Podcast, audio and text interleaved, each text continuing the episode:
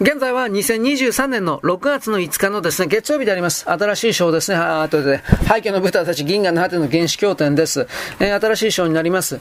意識の中心はどこにあるのか、現代のシャーリー・プッタ・タッチへのシク。えー、っとです、その時私はもう何も感じ取ろうとするのをやめた。見るのも聞くのもやめたかといって見ないように聞かないように頑張っているわけではない。ただ何かを振り返るのや捉えようとするのをやめた。いることにいることにした。ただいることにした。いる感覚に浸るのではなく、そんな感覚も無視して、ただいることにいるようにした。そうしたら私の目はまるで空爆の精神病患者のようになってしまった。姿勢も崩れてだらしなく瞬きが遅くなって、動きが何もかもスローモーションになった。自分がどこにいるのか、自分というものがどこにいるのかというと、どうも頭のてっぺんかてっぺんから少し上空に浮かんでいるようだ。だが別に浮かんでいる場所から周りを見ているのではない。ただどうも何かのエネルギーの張り詰めた中心のようなものが頭の上にある。そのまま私はただいることにいる。自分の存在感すら振り返らず考えず感じ取ろうともせずそうしていると、それが実は存在感ではないらしい。これは存在感ではない。人間は見たり感じたり動いたりするときに存在感を感じたり現実感覚を持つというが、こうして全く停止しているときはどうだろうか。存在感とは一体何であろうか。存在感というものを掴もうとしてご覧なさい。実は存在感なんて連続したものではありえない。ただ存在があるだけだ。あることにある、いることにいる。さて私はこの部屋にいる。存在というのは存在感よりも早いのだ。存在の方が存在感よりも以前にあるのだ。物や理想や情報を人は求める。精神世界ではその同じものがただ珍品に変わっただけだ。では何かするとしても最も最初に人は何をするのだろう。我が家という意識からの最初の数、散歩の一歩は、それは感じるということだ。思考や概念や目的以前に意識や感覚世界へさまよい出るのが最初の出家だ。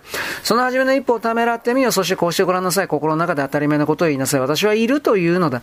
さてそういった後には何があるさてもう一度である。自分がいるのをしっかり感じて私はいると言ってごらんなさい。その後の要因に何がある次にもう一度心で私はいると言ってごらんなさい。ではそう言う以前には何がいた言う前には自分がいる感覚があるが、ではその存在感覚を維持して感じ続けようとしてごらんなさい。実はそんなことすらできないのだ。実はあなたのただの存在の実感すらそれは途切れ途切れなものなのだ。たとえあなたというただの存在感であれ、それすら途切れ途切れな感覚だ。何度でも試すがいい存在感を感じ続けようとしてごらんなさい。きっとその緊張感は長く続かない。一方、自分の存在を感じ取ろうとするのをやめてごらんなさい。もう感じ取るなどをやめて、ただ存在だけにしていてごらんなさい。何かをつかもうと、などとせず、何かの時間や自分の存在感をも無視していることを専念してみよ。そこが存在の我が家だ。そこが全てだ。そこがタオの本拠地だ。空と無。そこが真の仏教寺院だ。ただいるものがいる、あるものがある。そして、あるもいないも、いもなく、あるもないもなく、ないもあるもない。わからなかったらもう一度自分がいると感じて自分がいると心で言って去っていった、去っていったその後に残るのがもう何かという問いを繰り返してごらんなさい。私は思考と思考の間を見守ると絶対に言わない。そんな古い手では人は我が家に止まらない。すぐにまた思考の散歩を始める。私のタントラヨガ瞑想、私のラマナマハリシ瞑想、私のバイパサナ瞑想、つまり私の基本的な考案はこれだ。あなたの存在感と存在感の感覚には何があるか。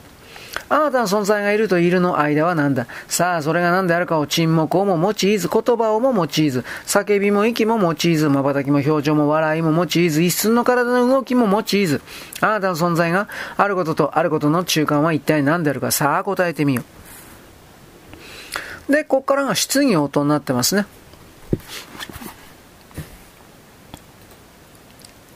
瞑想者たちに根本的変化を与えた。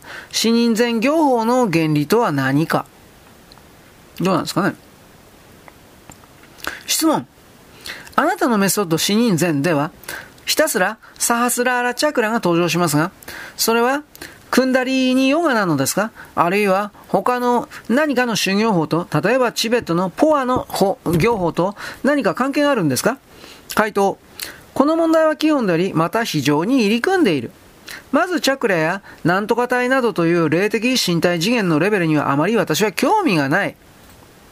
また、クンダリーニなど全く論外だ。そして、ポアの行法では、頭上に瞑想した阿弥陀などにハートから光の雫を飛ばすといったイメージを使うが、こういうイメージを全く使わない。また、対外離脱が目的でサハスラーラに焦点を置いているわけではない。これらの死人全業法は、他の体系の方法と混ぜたり混同しないことだ。この問題を持ち上がったのは私が退院してから約4ヶ月以上も経過した頃だった。いわば質問者がメソッドの手がかりを欲したので自然に私もあなたたちの間に道を探してみたわけだ。そしてこれは加速的なエンライトを可能にするという結論がその後1年の試行錯誤でも確認された。その論理的理由も非常に明確なものだった。そして数ヶ月の間に出会った重要な文献でも、遠回しな表現であっても、この盗聴の空間に位置するエネルギー中心体の問題を扱っていないものはほとんどいなかった。ダンテス対峙の業法はまさに身体の死とこのサハスラーラの意識の覚醒を目的の一つの部品としており、またバーナデット・ローバーツが究極の観察者が一体誰なのかはとうとう見つからなかったが、ただそれはどうやら頭上前方の少し離れた空間にあるようだったと述べている。また、元来禅の座禅は視線を下向きにするが、もしもこの場合に、臨済宗の伝統的な行法のように腹に集中するのではなく、自然にしていれば、おのずと力みが抜けて、意識は通常に上昇しやすい。禅の判断にはサハスラーラへ意識が上昇する効果がほんのわずか含まれている。ここまで。よろしく。ごきげんよう。